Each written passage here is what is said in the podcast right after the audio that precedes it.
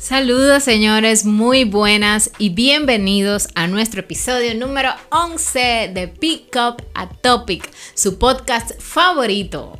Con sus anfitriones Eli de Castillo y yo, El Ali.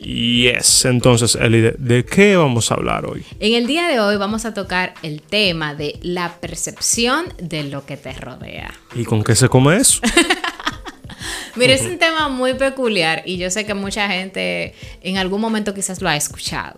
La percepción de lo que te rodea es lo que tú ves frente a tus ojos que quizás esté mal para ti, pero realmente las cosas no son así. Y yo digo que es una percepción que va incluso no solo de lo que ves, sino hasta de lo que sientes. Claro. ¿Por qué? Porque al final nos rodean mil y un cosas. No, claro, porque es que, es que todo se refleja en base a tus sentimientos. O sea, lo o sea, que tú todo ves, es percepción. Exacto, todo es percepción. Todo es percepción. De Entonces, otra manera. eh, ¿en qué punto lo estamos enfocando? Porque la percepción de lo que me rodea, pero cuando yo percibo algo que está cerca de mí como malo, ¿qué en sí está haciendo que yo perciba eso así? Mira, eh, puede ser, te voy a dar un ejemplo fácil. En el mismo país, como yo escuché algo muy reciente, en el país donde tú estás, que ves que están vendiendo muchos vehículos, que la economía en- eh, a ciertas personas le está llegando, donde tu burbuja llega. Tú ves que es todo lo contrario, tú dices, pero es que aquí a mí no me está llegando. O sea, todo es la percepción de lo que tú ves y de las personas que tú te rodeas. O sea que todo es cuestión de perspectiva. Sí, claro que sí. Pero aparte de la perspectiva, es con quién tú te estás juntando. Sí, porque déjame decirte, algo que yo escucho a menudo es, wow, yo no consigo empleo, yo no, no consigo porque para conseguir hay que tener cuña. Sí. Incluso es un tema que se trató con Abinadel y varios, y varios influencers. Entonces, desde tu perspectiva, y me voy a ir a lo personal porque quiero que me Sí. contestes con total sinceridad, desde tu Como perspectiva. siempre. Claro. Excúsame. desde tu perspectiva, ¿cómo tú ves eso? ¿Tú piensas en verdad que, en verdad, que en verdad, en verdad, que valga la redundancia, no hay empleos suficientes en el país? ¿O para conseguir un empleo simplemente hay que hacerlo a través de la cuña? ¿Cuál es tu perspectiva frente a eso? Gracias por preguntarme eso, porque siempre he tenido una opinión muy acertada y bien eh, pensada, porque lo he trabajado varias veces en mi mente. Y yo pienso que en el país hay suficientes fuentes de empleo. Mm, Sí, lo que no están las personas es suficientemente preparadas para asumir el reto. Y déjame agregarle a eso, suficientemente dispuestas. Ah, porque tú estabas de acuerdo con mi opinión. Totalmente. Totalmente. Es así. Y, y discúlpame que te interrumpa, pero lo traigo a colación porque va muy entrelazado con el tema. O sea, la percepción de lo que te rodea, yo lo veo como, ok, tienes una opción frente a ti. Sí. Una opción que puede ser mala o puede ser buena. Ahora, ese adjetivo de malo o bueno va a ir en dependencia de qué?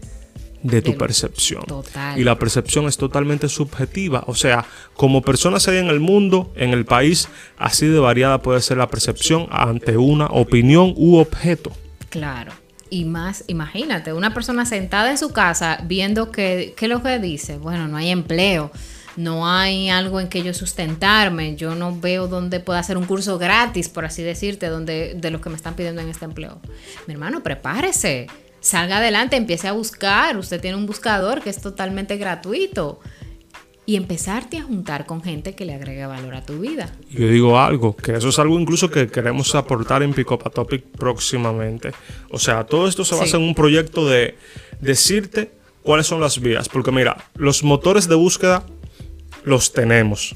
¿Cuáles son? Están ahí, es el Internet, es Sí, Google. ese es uno. Ahora bien, como a Topic, nosotros queremos ser fuente donde te podamos decir, mira, esta es la mejor vía donde puedes conseguir la información que necesitas para capacitarte para un empleo en estos tiempos. Porque déjame decirte algo, y vamos con un ejemplo simple y práctico.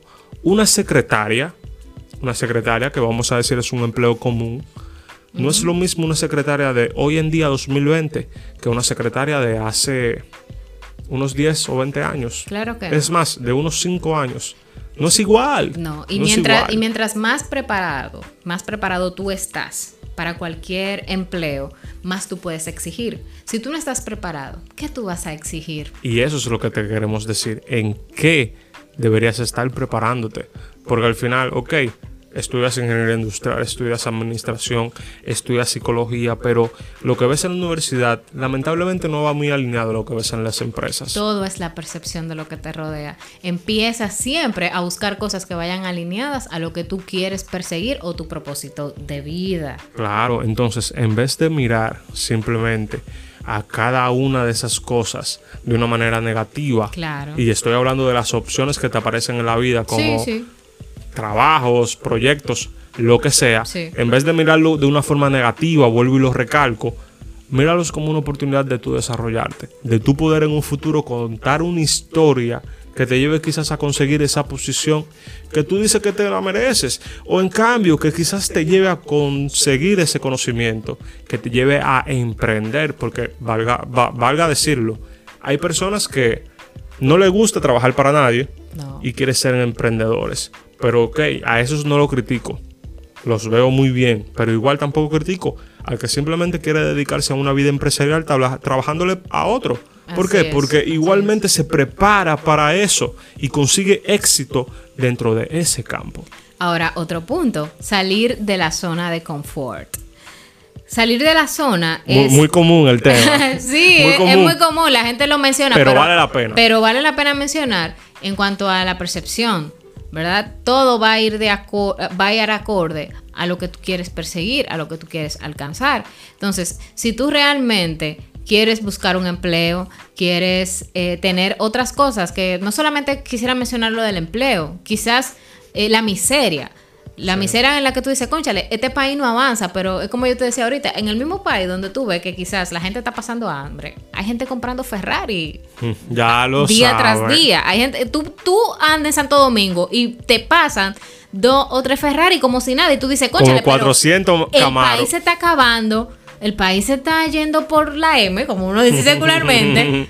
Pero tú ves como que hay otra fuente de ingreso. Entonces todo, todo, todo al final siempre termina siendo la percepción de lo que tú estás rodeado. Uno, la gente que te rodea. Dos, lo que tú tienes en tu mente, lo que tú estás viendo diariamente. Y tres, en la burbuja donde te estás encerrando diariamente que no permite ver hasta dónde tú eres capaz de transformar hasta el barrio donde tú vives. Entonces, para resumir y finalizar, porque yo creo que este mensaje está más que claro. Claro. ¿Cuáles serían las cosas, Elide, que deberíamos tomar en cuenta para tener una percepción mejor de lo que nos rodea? Y valga, te estoy diciendo mejor porque no considero ni buena ni mala, pero sino más acertada de lo que está alrededor de nosotros. ¿Cuáles serían, según tu opinión? Bueno, uno sería salir de la zona de confort, salir de, las cosas comunes. Dos, arriesgarte, buscar eh, lo que, a perse- como te decía ahorita, perseguir lo que tú quieres lograr más adelante. Y por mencionarte una tercera, diría que, mm, no sé, ayúdame tú, algo que tú consideres, no sé.